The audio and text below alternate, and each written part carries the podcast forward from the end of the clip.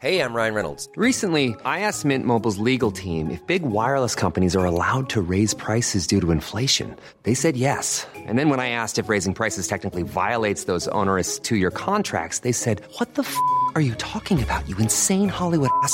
So to recap, we're cutting the price of Mint Unlimited from $30 a month to just $15 a month. Give it a try at mintmobile.com slash switch. $45 upfront for three months plus taxes and fees. Promo for new customers for limited time. Unlimited more than 40 gigabytes per month. Slows. Full terms at mintmobile.com.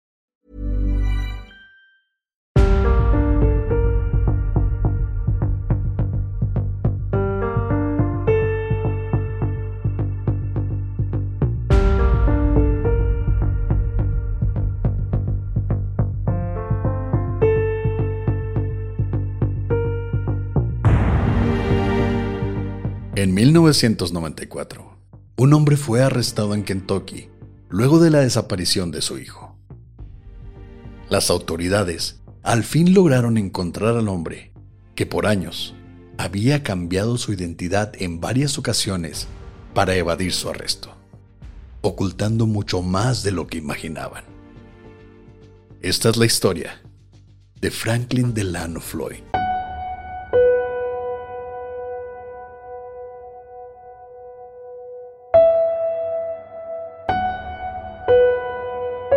Estás escuchando Señales Podcast.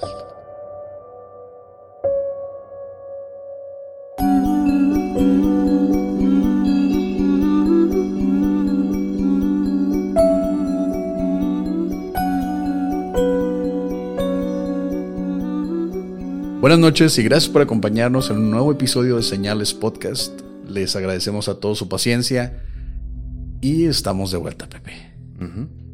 Y antes que nada, hay un saludo que quiero mandar. No mandamos saludos, siempre nos están preguntando en Instagram, en Twitter, en Facebook.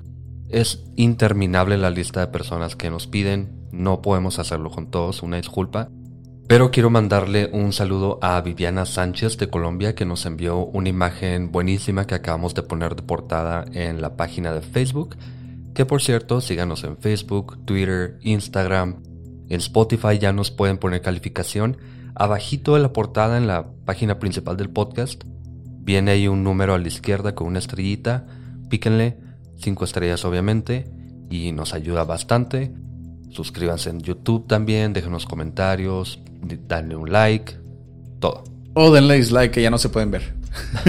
sí, ya no importa eso. Pero no, mejor denle un like. Sí, dejen sus comentarios, sugerencias de cualquier tema que les parezca muy interesante, alguna situación que les haya pasado personalmente, si tienen fotos, videos de, de cosas que les hayan pasado que estén fuera de lo común, nos las pueden hacer llegar por Facebook a la página de Señales Podcast, a Instagram a Señales Podcast o a nuestros Instagram personales como el mío que es oscar.cenales. El mío es pepe.perez.s o también mándelo a contacto arroba cenalespodcast.com. Siempre dice Cenales porque la ñ nada más se usa en Latinoamérica. Sí, fue un error ponerle señales porque nada nos permite ñ. Pero en fin. Recuerden también, todavía no se va el invierno en muchos lugares, aún pueden adquirir su sudadera de Señales Podcast en chunchos.mx, su termo para el café en masterlaser.com.mx o más fácil, métanse a señalespodcast.com diagonal mercancía. Muy bien. Here's a cool fact a crocodile can't stick out its tongue. Another cool fact you can get short term health insurance for a month or just under a year in some states. United Healthcare short term insurance plans are designed for people who are between jobs, coming off their parents' plan, or turning a side hustle into a full time gig. Underwritten by Golden Rule Insurance Company, they offer flexible, budget friendly coverage with access to a nationwide network of doctors and hospitals. Get more cool facts about United Healthcare short term plans at uh1.com. Ahora, Pepe, después de tanto Omicron, de tanto frío, tanto semáforo casi rojo aquí en Chihuahua, por fin se nos va a hacer hacer otro episodio. Sí. Pero algo de este capítulo, güey, es que va a estar de lano. Ah, estaba muy presente de qué ibas a decir de el apellido de este señor. Y bueno, no esperaba menos. No, de hecho estaba esperando que pudiéramos dar la, la introducción del episodio para hablar de este, este señor que está Delano. Franklin Delano Floyd. Franklin Delano Floyd nació el 17 de junio de 1943 en Barnesville, Georgia, y fue el quinto hijo de Thomas y Della Floyd. Pero cuando Franklin tenía apenas un año de edad, su padre, un alcohólico que trabajaba en un molino de algodón, murió a causa de insuficiencias renal y hepática, a sus solo 32 años de edad. Ya para esa edad, el alcohol le tenía destrozado todo por dentro. Así que no sabemos mucho, pero esto nos hace saber cómo estaba la situación familiar. Por lo que su madre, de apenas 29 años, tomó a los niños y regresó a casa de los abuelos, con quienes ahora vivían en un pequeño apartamento.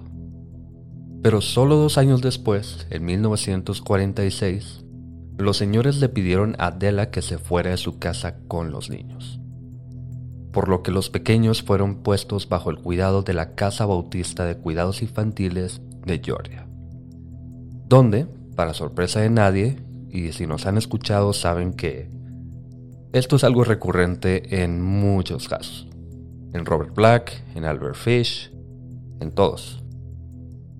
Franklin dijo que en este lugar sufrió de burlas y ataques por considerarlo, entre comillas, afeminado, y hasta reportó haber sido sodomizado con un palo escoba cuando tenía apenas 6 años de edad.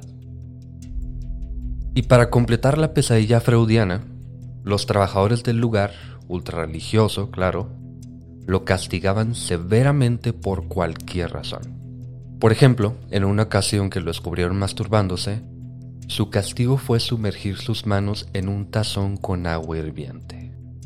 Así que obviamente el desarrollo de Franklin no fue el mejor, por lo que comenzó a meterse aún en más problemas por comenzar peleas, por robar, por seguir haciendo todo lo que podía para de alguna forma tener control de lo único que tenía, su cuerpo, su mente actitudes que empeoraban cada vez que uno de sus hermanos se iba del lugar al cumplir la mayoría de edad. Recordamos que eran cinco hermanos, de diferentes edades, claro, y cada vez que uno cumplía la mayor de edad ya no podían ser cuidados en este lugar, así que los aventaban a la calle básicamente y él se iba quedando más y más y más solo. Y obviamente tenía menos gente que quería, en la que confiaba, y pues claro, aumentaba su no sé, su deseo de llamar la atención. Peor todavía, en 1957, teniendo apenas 14 años, la última de sus hermanas se fue a hacer su vida, dejando solo al pobre Franklin en el hogar de cuidados. Y aunque no se metió en problemas inmediatamente, dos años después logró escaparse del lugar una noche y se metió a una casa cercana a robar comida. Aunque para su fortuna, los directivos hablaron con una de las hermanas, Dorothy, quien para entonces ya se había casado y vivía en Carolina del Norte, y le explicaron que tenía dos opciones, hacerse cargo de su hermano a cambio de no presentar cargos o lo entregarían a las autoridades. Así que, como buena hermana, Dorothy fue por Franklin, quien ya tenía 16 años de edad. A pesar de su situación, al menos tuvo un poquito de ayuda y piedad de su hermana, pero ya para 16 años después de pasar por todo esto, nadie le iba a cambiar nada. No, ya en ese momento ya estás formado, sobre todo si te escapaste, ya fuiste creando en tu mente que la única forma de tener control sobre tu vida es robar, causar problemas. Y más ahora que, bueno, mejor no nos adelantemos. No. Pero claro que la historia no termina ahí. Al poco tiempo, Dorothy corrió a Franklin de su casa, por lo que el joven viajó a Indianápolis en busca de su madre, solo para enterarse de que su madre se había casado tres veces en los últimos nueve años, y luego de divorciarse la última vez, recurrió a ser trabajadora sexual para mantenerse. Como Franklin había pasado toda su vida haciendo nada, él y su madre pensaron que la mejor opción era enlistarlo en el ejército. Vengo cayendo en cuenta, se acaba de terminar la Segunda Guerra Mundial Comienza la Guerra Fría. No sé si pensaron muy bien en esto o si estuvieran muy eh, al tanto de la situación, pero te das cuenta de la situación en la que estaban. Su madre tenía un trabajo, tenía que mantenerse de alguna forma. No es el mejor trabajo, hay que dejarlo claro. Y ya yo creo que ya estaban desesperados como para mandarlo al ejército después de todo esto. Sí, supongo que ella no quería que su hijo estuviera en ese, en ese ámbito en el que ella se desenvolvía debido a su trabajo. Entonces optó por mandarlo a que el gobierno lo cuidara, ¿no? Y como tú mencionaste, se acaba, se acaba de terminar la Segunda Guerra Mundial. Estados Unidos se colgó la medalla de campeón del mundo. El ejército les ofrecía escuela, les ofrecía un trabajo bien pagado. Y como todos los chicos de en ese entonces estaban enlistándose en el ejército, pues no lo veo como mala opción. Mejor que estar en la calle. Así que falsificaron sus documentos con los que viajó a una base militar en California. Pero solo seis meses luego, el ejército descubrió que sus documentos eran falsos y terminó siendo expulsado. Para entrar al ejército, la edad mínima son los 17 años y necesitas tener un permiso de tus padres firmados o tener los 18 años y entrar como un adulto. Pero como él tenía 16 años, tuvieron que conseguir los papeles falsos y en el ejército no podían hacerse cargo de menores, entonces para afuera. Y no recuerdo dónde leí esto, pero fue algo más reciente, bastante más reciente. Al parecer, hacer esto puede llevarte a la cárcel. No sé por qué a él no le metieron algún cargo, porque no se metió en problemas, cosas así. Pero por suerte simplemente lo dejaron ir. Yo supongo que porque en ese momento, como mencioné ya antes, como Estados Unidos acaba de ganar la guerra, mucha gente quería estar en el ejército. No creo, porque aunque ganaron, sufrieron muchas pérdidas y la mayoría más bien fueron, eh, ¿cómo se dice? Llamados. No precisamente se metieron al ejército porque sí. Pero... Una vez acabada la guerra, supongo que ya era más... Ah, yo quiero ser como mi primo que se fue a pelear y mató japoneses y nazis. Bueno, quién sabe. Pero bueno, terminó en la calle. Ahora sin trabajo y sin hogar, Franklin intentó regresar con su madre, pero para sorpresa de nadie, jamás logró encontrarla de nuevo. Así que Franklin ahora era un vagabundo por los Estados Unidos y luego se enteraría de que su madre murió el 2 de julio de 1968 en Chicago, Illinois. Pero Pepe, ¿qué pasó con Franklin desde que lo expulsaron del ejército? Pues apenas comienza esta historia. El 19 de febrero de 1960, todavía de 16 años de edad, Franklin logró meterse a una tienda Sears en Inglewood, California, de donde se robó una pistola. Pero al entrar, Franklin activó la alarma contra robos, así que al intentar salir, la policía ya lo esperaba fuera de la tienda a quienes se encaró a balazos con la pistola que acababa de robar. Afortunadamente, Franklin fue trasladado a un hospital donde se recuperó de un balazo en el estómago y al darlo de alta fue ingresado a una correccional juvenil, donde vivió por un año más hasta que fue puesto en libertad condicional. Pero, como esperaríamos de Franklin, el joven violó su libertad condicional al viajar a Canadá con uno de sus amigos, donde querían pasar unos días pescando. Pero violaba su libertad condicional viajar. Así que fue arrestado y trasladado a la correccional el 1 de noviembre de 1961, donde se quedó hasta mayo de 1962, cuando fue liberado al fin a solo un mes de cumplir 19 años. Ahora de 19 años, y luego de pasar toda su juventud encerrado o de vagabundo, Franklin parece que quiere establecer su vida y ese mismo mes logró ser contratado en el Aeropuerto Internacional de Atlanta, Georgia. Pero, apenas el siguiente mes de junio, Franklin secuestró a una niña de solo 4 años de edad de un salón de boliche, a quien asaltó sexualmente en una zona boscosa cerca del lugar.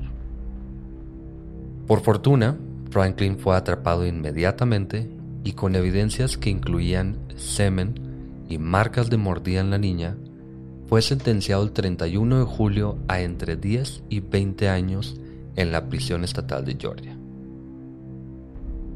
Ya encarcelado, en noviembre de ese mismo año, lo trasladaron al hospital estatal de Milledgeville para evaluarlo psicológicamente.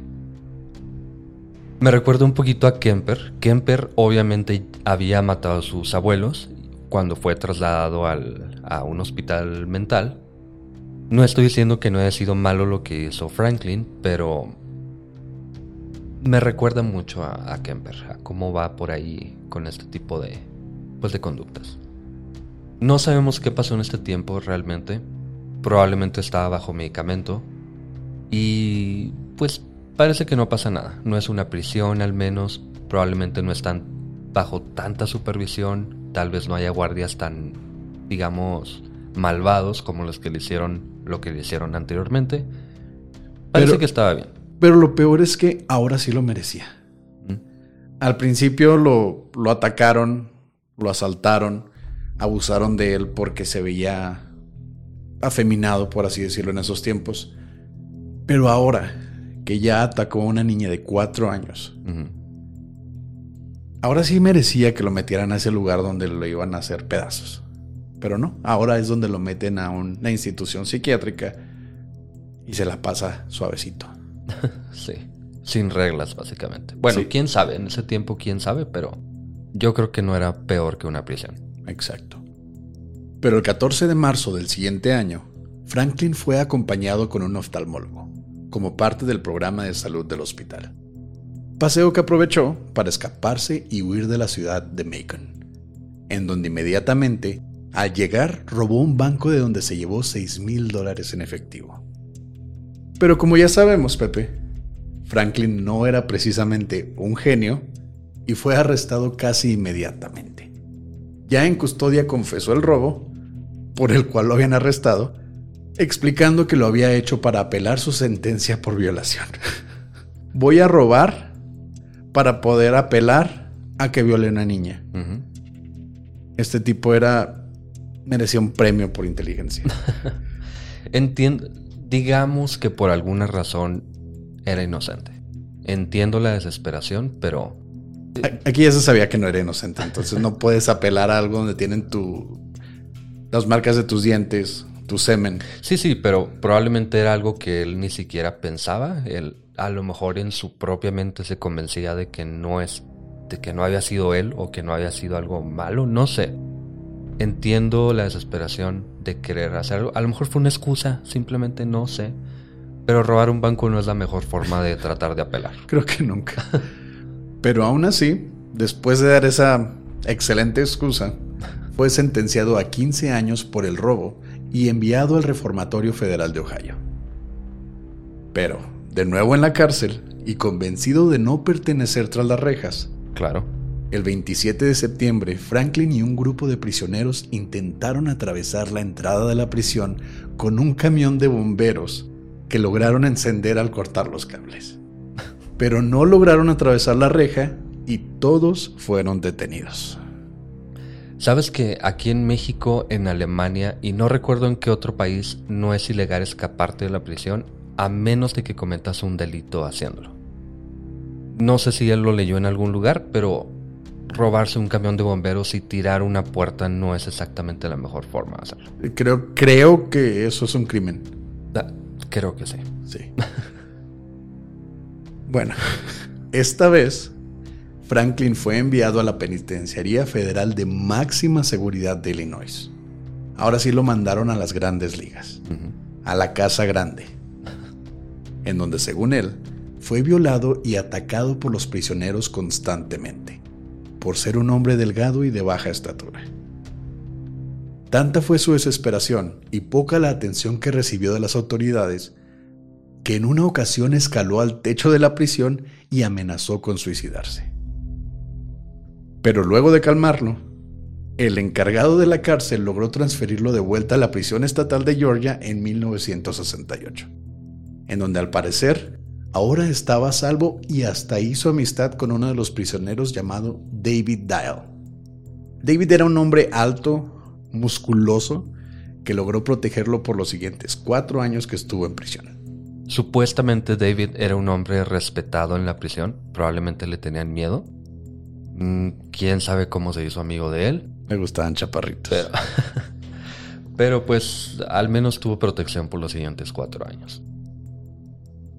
Y después de cuatro años, en noviembre de 1972, ya a sus 29 años de edad, Franklin fue trasladado a una casa de rehabilitación en donde vivió por los siguientes dos meses, luego de los que fue puesto en libertad condicional junto con su amigo David.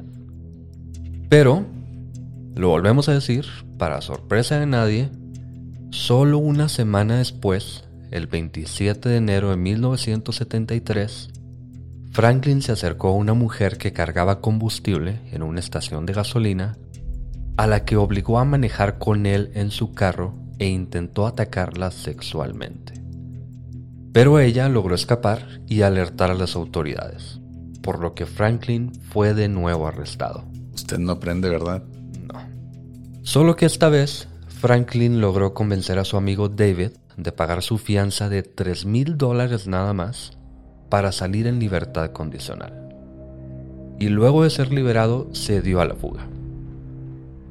Y cuando llegó la fecha de su audiencia ante la corte, en junio, a la que obviamente no asistió, las autoridades giraron una orden de aprehensión contra él.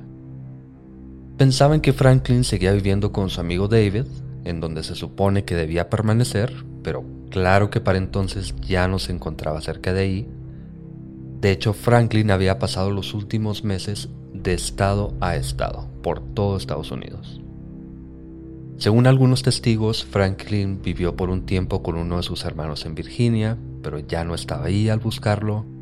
Y otros testigos dijeron haberlo visto en Connecticut, donde vivía una de sus hermanas, pero tampoco lograron encontrarlo ahí. De hecho, aparentemente la casa de su hermana fue robada la misma noche que los vecinos dijeron haber visto a un hombre de su descripción. Aunque, y aquí abro unas comillas enormes, aunque no está claro si fue él el responsable. Obviamente fue él. aunque ah, lo, lo, de testigos y alguien de la misma descripción es un hombre totalmente... Promedio. Es, sí, el estereotipo de hombre americano. Así que no creo tanto que haya sido exactamente él, pero es una, pues es una coincidencia bastante coincidente. Eso sí estuvo de lano. Van dos, te la estoy contando. Pero desde entonces, Franklin no fue visto o arrestado de nuevo. De hecho, para el siguiente año, 1974, Franklin ahora se encontraba en Carolina del Norte solo que ahora se hacía llamar Brandon Williams, con la intención de eludir su arresto. Espérame. ¿Se llama Franklin Delano Floyd? Acabo de mencionar que era un nombre totalmente genérico. Y lo mejor, el mejor nombre que piensa ponerse para eludir a las autoridades es el, es el nombre más americano que haya leído en mi vida. Le faltó ponerse John Johnson. John Smith. Brandon Williams es el mejor nombre que pudo pensar. Como tú dijiste, es una persona súper genérica, usas un nombre genérico, vas a encontrar millones de personas iguales. Pues, La forma más fácil de esconderte es a simple vista. Ok. Y fue por este tiempo que Franklin, o mejor dicho, Brandon, conoció a una mujer llamada Sandy Shipman. Sandy Shipman era una mujer ya divorciada en dos ocasiones y tenía cuatro hijos. Susan, de 5 años de edad, que tuvo durante su primer matrimonio, además de los pequeños Philip, de 3 años, Allison, de 2, y Amy, de apenas unos meses de nacida, a quien estuvo durante su segundo matrimonio. Pero su último matrimonio recién terminado y sus cuatro hijos no parecieron ser inconveniente para Brandon y a solo un mes de comenzar su relación, la pareja se casó y se mudaron a Dallas, Texas. Pero Sandy al parecer aprendió algunas cosas de Brandon, ya que apenas el siguiente año de 1975 fue arrestada por fraude y sentenciada a 30 días en la cárcel, por lo que dejó a sus cuatro hijos bajo el cargo de su ahora esposo, Brandon. Pero luego de cumplir su sentencia y regresar a casa, Sandy encontró el lugar completamente abandonado y sin señales del paradero de Brandon o de sus hijos. Además, su cuenta de banco ahora estaba vacía. Por fortuna, luego de buscar y preguntar por sus hijos por toda la ciudad, Sandy encontró a dos de ellas, Allison y Amy. Ellas estaban en una casa de servicios sociales de una iglesia, un orfanato básicamente. Pero nunca supo qué fue de Brandon ni de sus hijos restantes, Susan y Philip, quienes tenían 5 y 3 años de edad. Y aparentemente las autoridades no pudieron o no quisieron levantar reportes de desaparición, pues dijeron que Brandon era padrastro legal de los niños, aunque no está claro que esta fuese la razón. Supuestamente tenía derecho a llevarse a los niños, por eso no podían levantar la denuncia. Pues lo veo un tanto factible porque como Brandon Williams no existía realmente, no había un pasado de crímenes ni nada, no hay antecedentes penales en ese nombre. Y ella, al ir a la cárcel por fraude, se diría, ¿no? Pues se los llevó de la mala influencia. Entonces, yo creo que por eso, con ese, esa mentalidad de los setentas que tenía la, policía y, la sociedad en general, si era más, todavía era un poco más machista, hiciera, ¿no? Pues que el, esposo se los llevó de la mala madre. Mm, no sé. Porque el que dejara a sus dos hijas, eh, bueno, hijastras, bajo el cuidado de quién sabe quién, unos extraños. De alguna manera fue hasta responsable porque los dejó en una casa de atención social. Mm, no sé, pienso diferente, pero en fin. Sí, yo no estoy diciendo que esté bien que lo haya hecho porque todavía lo que viene es un poco más reborujado y un poco más fuerte, pero nada más sabiendo eso. Reborujado.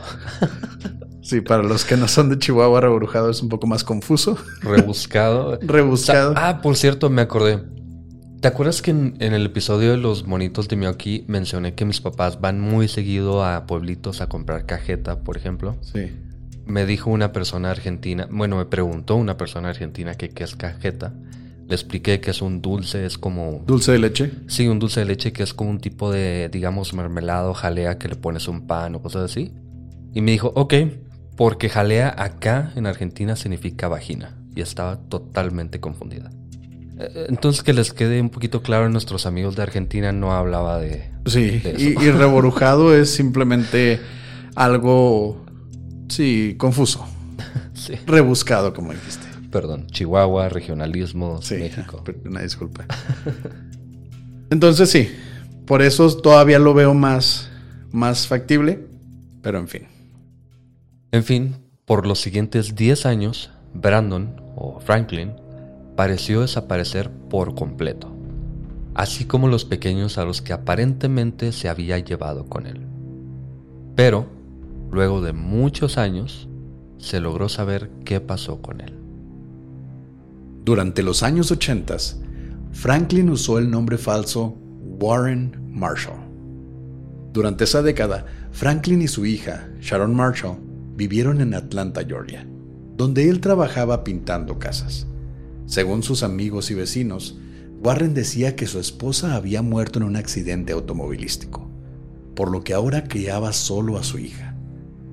Mientras, Sharon estudiaba en la preparatoria y era una de las mejores en su clase. Tanto que al graduarse, logró conseguir una beca completa por la Universidad de Georgia Tech para la carrera de Ingeniería Aeroespacial. Pero algo no parecía del todo correcto. Durante sus años en la preparatoria, Sharon hizo amistad con una compañera llamada Jennifer Fisher. Según Jennifer y sus padres, Sharon era una niña peculiar. Más allá de tener 14 años y lo que involucra esa edad, Sharon parecía actuar de forma errática y extraña cuando su padre estaba presente. Además, según Jennifer, Sharon tenía su guardarropa lleno de lencería, minifaldas y demás prendas totalmente inapropiadas para una chica de esa edad. Pero Sharon explicó que su padre era quien le compraba esa ropa y que no había problema alguno. En fin, Jennifer y sus padres decidieron simplemente no meterse en sus asuntos, aunque siempre se preguntaron qué era lo que pasaba con ellos. Pero luego de graduarse de la preparatoria en 1977, Sharon, quien quería perseguir su sueño de trabajar para la NASA, resultó embarazada de su novio secreto, con quien se escapó a Alabama. Pero un día, de la nada, el novio despertó en su cama con una nota de Sharon a su lado, explicando que su padre se la había llevado.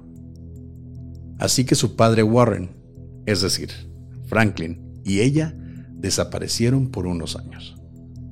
Y ahora nos brincamos dos años, a 1989. En ese año, Franklin, ahora bajo el nombre de Clarence, se mudó a Tulsa, Oklahoma con su nueva esposa. Tonya Dunn Hughes y su hijo Michael. Tonya era una mujer joven y para mantener a su hijo y a su esposo, trabajaba como bailarina exótica en un bar local, en donde sus compañeras notaron que ella llegaba con claros golpes por todo el cuerpo con frecuencia, además de trabajar todos los días de la semana para recabar los 200 dólares que Clarence le exigía para no golpearla. Sus compañeras intentaron convencer a Tonya de reportar a Clarence a las autoridades o huir, pero él por alguna razón y sin ser policía, era miembro de la Orden Fraternal de Policías, básicamente un club de oficiales con los que había forjado amistad. Así que Clarence la amenazó de matarlos a ella y a su hijo si intentaban escapar o denunciarlo, sabiendo que sus amigos policías lo protegerían. Y no dejamos de encontrar estas similitudes o patrones de sociopatía de ese tipo de gente, como en el caso de Ed Kemper, que él frecuentaba un bar de policías y ahí él mismo escuchaba cómo su caso se iba desarrollando y así podía seguir eludiéndolos a todos. Entonces, Clarence o Franklin o Warren. O Warren. Total, Delano. Él supo con quién acercarse para siempre estar a la raya de la justicia. Ni siquiera eso para tener completa protección. Hasta ahora. Este sí era un descarado. sí. Pero luego de un año de abuso físico y psicológico, Tonia al fin decidió escapar de una vez y por todas. En abril de 1990, Tonia tenía planeado escapar con un hombre llamado Kevin Brown un estudiante universitario, con el que tenía una relación secreta. Pero solo unas semanas después de hacer el plan, el 25 de abril, Tonia fue encontrada apenas con vida a la orilla de la carretera por unas personas que manejaban por el lugar, justo al lado de algunas bolsas de supermercado llenas de despensa, y aparentemente en camino a un motel cerca de ahí. Tonia fue trasladada en ambulancia a un hospital en la ciudad de Oklahoma, donde fue internada en estado de coma. Al siguiente día, Clarence llamó al supermercado preguntando por Tonia y fue entonces que se enteró de que había sido llevada al hospital luego de aparentemente ser atropellada a la orilla del camino. Según él, se quedó dormido esperando a Tonia porque la mandó por el mandado porque obviamente ella tenía que hacerlo todo, y hasta el siguiente día se despertó y se dio cuenta de que no había llegado, según él. Clarence entonces fue al hospital, donde preguntó por el estado de Tonia, y luego de verla en camilla, llamó al bar donde trabajaba para pedirle que le pagaran el dinero que le debían por la noche anterior. Se está muriendo su esposa y lo primero que hace es llamar para pedir dinero. Digo, entiendo, a lo mejor le iban a cobrar algo, pero suena que simplemente la utilizó para obtener el dinero. Sí, simplemente lo hacía por eso. De hecho, Tonia era, era víctima de explotación sexual por parte de... De hecho, Tonia era víctima de explotación... De hecho, Tonia era víctima de explotación sexual por parte de Clarence.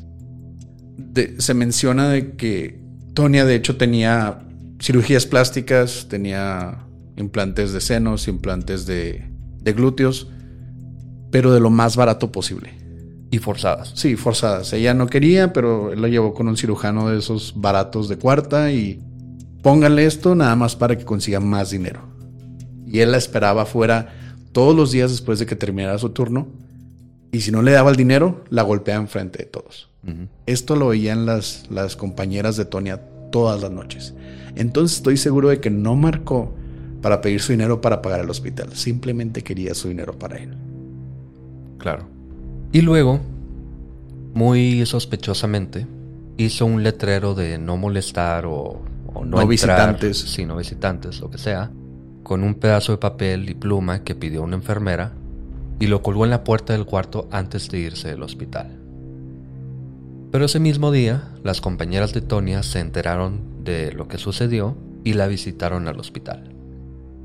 En donde, primero que nada, ignoraron el letrero que ya sabían que lo había hecho él y pasaron un tiempo con ella. Y ya ahí ellas dijeron que Tonia se movía un poco en ocasiones, respondía aparentemente a sus voces. Y hasta los doctores dijeron que, aunque grave, Tonia estaba fuera de peligro y podría recuperarse a pesar del golpe que tenía en la nuca. Pero solo cuatro días después, luego de otra visita de Clarence, la salud de Tonia empeoró repentinamente y terminó muriendo el 29 de abril, solo cuatro días luego del accidente. Obviamente los doctores y las compañeras de Tonia pensaban que Clarence había sido el responsable, tanto de atropellarla como de haberle hecho algo mientras estaba internada. Pero no tenían pruebas para demostrarlo, por lo que Clarence nunca fue arrestado. Fue cuestionado, pero no se pudo arrestar. Pero mientras se intentaba averiguar lo sucedido, una de las mejores amigas de Tonya, llamada Connie, obtuvo su segundo nombre, Tadlock, en los registros del bar. Era el segundo nombre de, de Tonya o lo que había registrado ella. Teniendo esta información, logró ponerse en contacto con su madre. Pero la mujer que contestó el teléfono le explicó que su hija había muerto de neumonía a sus solo 18 meses de edad y había sido enterrada en un cementerio familiar. La identidad de Tonya había sido robada.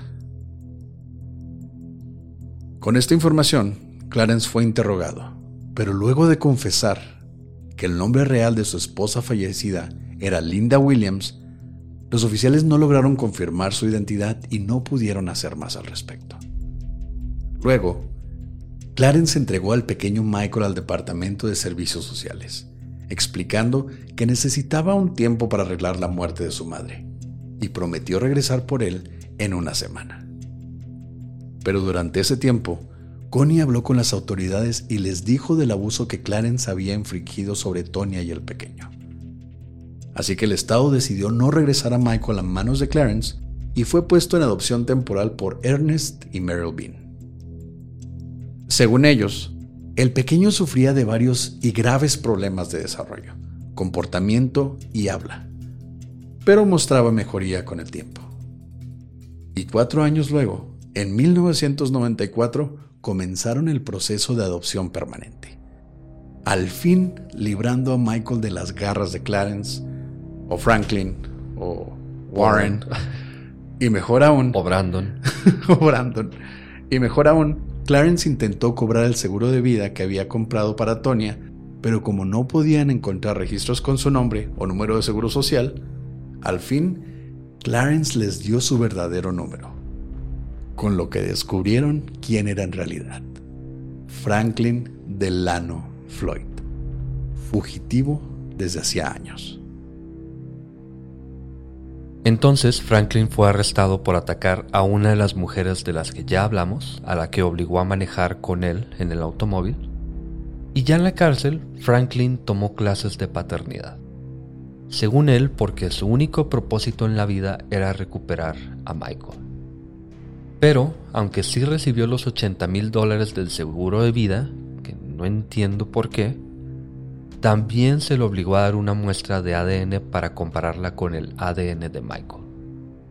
Luego, en marzo de 1994, Franklin fue puesto en libertad, pero con la prueba de ADN se comprobó que Michael no era su hijo, y se le negó la petición por esa razón, además por su pasado delictivo. No más. Pequeño detalle, ¿no? Sí, no era su padre y todavía tiene esta multitud de haber estado en cárcel, en reformatorios, de haber atacado sexualmente a una niña de cuatro años, a una mujer a la que secuestró, un montón de cosas. Pero, pero fue por el ADN. Se dice que él peleó mucho por, pues por Michael. No sabemos exactamente por qué y de verdad no, no llego a una conclusión de por qué o a una teoría de por qué. Pero aunque no era el padre, de todas maneras él fue la figura paternal de Michael por mucho tiempo, así que aparentemente le dieron derechos de visita, aun cuando él ya estaba en un hogar adoptivo y lo trataban bien, se ocupaban de él, lo llevaban al psicólogo, a la iglesia. Que... Güey, lo trataban como un niño. Sí. Pero él tenía derechos de visita por alguna razón. Pero como ya conocemos bien a Franklin, esto no se detuvo ahí.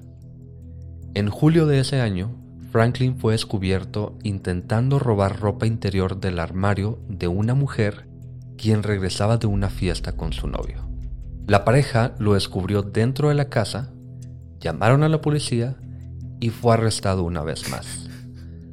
Pero su fianza, que no entiendo por qué le siguen poniendo fianzas, fue de tan solo 7 mil dólares que no tuvo problema en pagar porque le pagaron por haber matado a su esposa y fue liberado una vez más. Fue entonces que Franklin pareció perder aún más los estribos. Pues Meryl, la madre adoptiva de Michael, reportó en varias ocasiones que Franklin pasaba frente a su casa en una camioneta, además de descubrir una tienda de campaña en una zona boscosa cerca del hogar. Y aunque no tenían forma de comprobarlo, los padres adoptivos estaban seguros de que Franklin los espiaba desde ahí y planeaba secuestrar al pequeño. Si la policía se hubiera quedado unas horas adentro de la casa, lo habrían visto pasar por afuera de la ventana, le habrían visto poner su casita de campaña, poner música, lavar su ropa ahí enfrente. E-, era, era impresionante la ineptitud de la, de la policía al no tomar en serio este tipo de sospechas. Qué raro que la policía sea inepta. Sobre todo cuando tienes una persona con un historial tan sucio como lo que tenía Franklin Delano. Van tres. Cuatro. Además de que sus sospechas no fueran tomadas en serio, no pasó mucho tiempo para que se volvieran realidad. El 12 de septiembre de ese año, Michael estaba en su salón de clases de primer año cuando Franklin entró a la escuela armado con una pistola. Franklin logró dar con la oficina del director, a quien amenazó con el arma para llevarlo al salón de Michael. Luego, Michael obligó al director James Davis y a Michael a subir a su camioneta. Luego de manejar unos kilómetros, Franklin bajó al director, lo esposó a un árbol en un área boscosa y lo dejó en el lugar mientras huyó con el pequeño. Por fortuna, el director fue encontrado al poco tiempo por las autoridades, quienes ya habían sido alertadas. Pero Franklin logró escapar. Dos meses después, Franklin fue arrestado en el estado de Kentucky donde trabajaba como vendedor de autos usados. Pero Michael nunca fue encontrado. Varias personas dijeron haber visto a Franklin enterrando un cuerpo en un cementerio, ah, pero también habían reportes de diferentes historias. Por ejemplo, según una de sus hermanas, Franklin le dijo que lo había ahogado en una tina en un motel en Georgia, y unos oficiales decían que él les había dicho que el pequeño estaba salvo, pero no podía decirles dónde ni cómo. En fin, por muchos años Franklin se negó a aclarar qué había pasado con Michael, pero se presumía que estaría muerto. Pero la investigación sí logró esclarecer varias cosas. Los restos de Tonya Hughes, madre de Michael, fueron identificados al fin. Recordemos que su nombre había sido robado y después él dio otro nombre y bueno, en fin, no sabíamos quién era ella. Ella era en realidad Susan Murray, la hija mayor de Sandy Chipman. Franklin había secuestrado a su hijastra en 1975 a quien crió y manipuló para obligarla a ser su pareja. Son un montón de nombres, pero la mujer con la que se casó que tenía cuatro hijos ella tenía a Susan y a otros tres. Él se fue con Susan y con otro niño, dejando a dos en una iglesia. Y a esa niña la, la creció, la manipuló, la, le lavó el cerebro, lo, como le quieran llamar, y se casó con ella. Primero dijo que era su hija, la tenía en la preparatoria, ella iba muy bien, quería estar en la NASA, y de pronto ahora era trabajadora sexual y era su esposa. Y tenía un hijo con ella. Pero el hijo no era de él, era del novio que había tenido ella con el que se escapó en Alabama en la preparatoria. No, de hecho, ese primer hijo lo tuvo después de escaparse, bueno, después de que Franklin fuera por ella a Alabama. Lo dieron en adopción, no sabemos en dónde, ni cuándo, ni nada. Después tuvo otro hijo y este fue Michael. Pero Michael tampoco era de Franklin. God damn. sí, es un... Ah, no, no, no sé ni por dónde empezar para...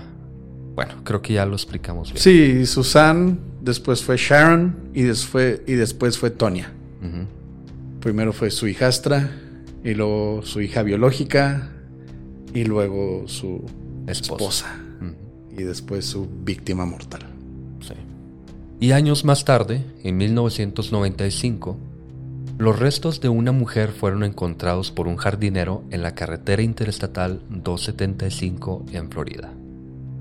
La mujer fue identificada como Cheryl Ann Comeso, una ex compañera de Tonya, o Susan, o Sharon, o Sharon, con quien Franklin había tenido una pelea luego de que Cheryl lo reportara por evasión de impuestos. Coincidentemente, Franklin y Susan se mudaron de Florida a Oklahoma un día después de la desaparición de Cheryl. Coincidentemente. Esto de Florida fue después de tener al primer hijo y antes de mudarse a Oklahoma donde tuvieron a, bueno, donde ella tuvo a Michael. Pero esto no se sabía, se supo hasta mucho después, ya cuando encontraron los restos, y que pasó algo más. Por si fuese poco, en marzo de 1995, un mecánico en Kansas descubrió un sobre con 97 fotografías en la parte de abajo de una camioneta que compró en una subasta. Este sobre tenía estas 97 fotos, incluyendo fotos de una mujer atada y golpeada. La camioneta fue investigada y se determinó que Franklin la había robado en Oklahoma en 1994 y luego la abandonó en Texas.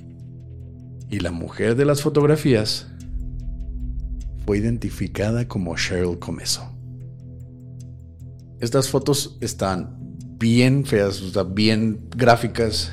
La mujer tenía quemaduras de cigarrillos, tenía cortadas, le cortó partes de la vagina, la dejó casi reconocible y aún así le tomaba fotos y las guardaba.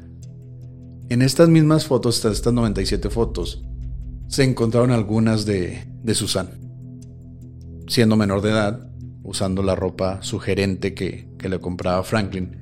Pero en fin. No vi estas fotos y no las quiero ni buscar, pero aparentemente encontraron entre esas fotos fotos de una niña de unos 4 o 5 años de edad. Se cree que era Susan, pero no están seguros. Pero además hay fotos de otra mujer, aparentemente de, no sé, 18, 19 años. No se sabe quién es. Esto sigue sin esclarecerse, él no dice nada. Así que todo lo que estamos contando y lo que vamos a contar se queda corto con lo que probablemente pasó. Después de ser identificada como Cheryl Comeso, Franklin fue sentenciado por el secuestro, tortura y asesinato de ella. Y ya por terminar, en el año 2014, esperando su sentencia de muerte, Franklin al fin decidió confesar el asesinato de Michael. Según él, el día que lo secuestró, el pequeño de seis años se mostraba inquieto y molesto, por lo que Franklin perdió la paciencia y en sus palabras le disparé dos veces en la nuca para hacerlo rápido. Según él quería recuperar a Michael porque era, según él, la razón, la única razón de su vida y quién sabe cuánto. Pero Justo antes de que comenzáramos a grabar estaba leyendo un artículo. Resulta que más o menos por este tiempo, por 1995 aproximadamente, Franklin tuvo una audiencia y en esa audiencia él dijo primero que nada que estaba comprometido con una mujer que conocía desde la primaria y que estaba enamorado completamente de él. Y ella dijo que cuando intentó recuperar a Michael, él se contactó con el padre biológico de Michael, porque recordemos que no era él, y el hombre se llamaba Gregory Hicks. Y él se contactó con él en 1990 diciéndole, Michael es mi hijo, déjamelo a cargo a mí. No entiendo por qué pasa por todo esto, lo secuestra a punta de pistola con el director y lo termina matando simplemente porque el niño estaba, no sé, brincando por ahí, haciendo ruido, no sé. Con esa... No sé si llamarlo maldad siquiera porque yo pienso que maldad involucra tener el... Coeficiente. No, no el coeficiente, tener al menos un poquito de remordimiento de que sabes que está mal lo que estás haciendo y parece que él ni siquiera sabe. Parece que ni lo toma en cuenta. En fin, las autoridades buscaron por una extensa área por la autopista donde dijo haber tirado el cuerpo, pero no encontraron nada. Se cree que jabalíes salvajes probablemente se comieron sus restos porque ya había sido mucho tiempo y se piensa que jamás va a ser encontrado. Pero no todos son malas noticias, Pepe. En el año 2019, luego de leer esta historia, un hombre se convenció de que él era Philip el pequeño que desapareció en 1975, hijo de Sandy Shipman, la ex esposa de Franklin, y luego de hacerse una prueba de ADN, se comprobó que, en efecto, él era el hijo perdido de Sandy.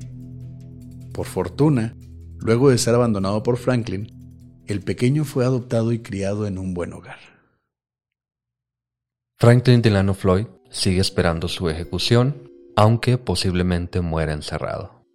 A la fecha, sufre varios problemas de salud a sus 78 años de edad. Gracias por escuchar. Señales Podcast. Buenas noches.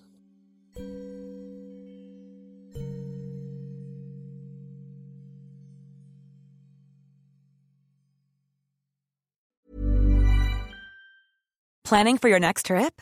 Elevate your travel style with Quince. Quince has all the jet setting essentials you'll want for your next getaway, like European linen, premium luggage options, buttery soft Italian leather bags, and so much more. And is all priced at 50 to 80% less than similar brands. Plus, Quince only works with factories that use safe and ethical manufacturing practices. Pack your bags with high-quality essentials you'll be wearing for vacations to come with Quince. Go to quince.com/pack for free shipping and 365-day returns.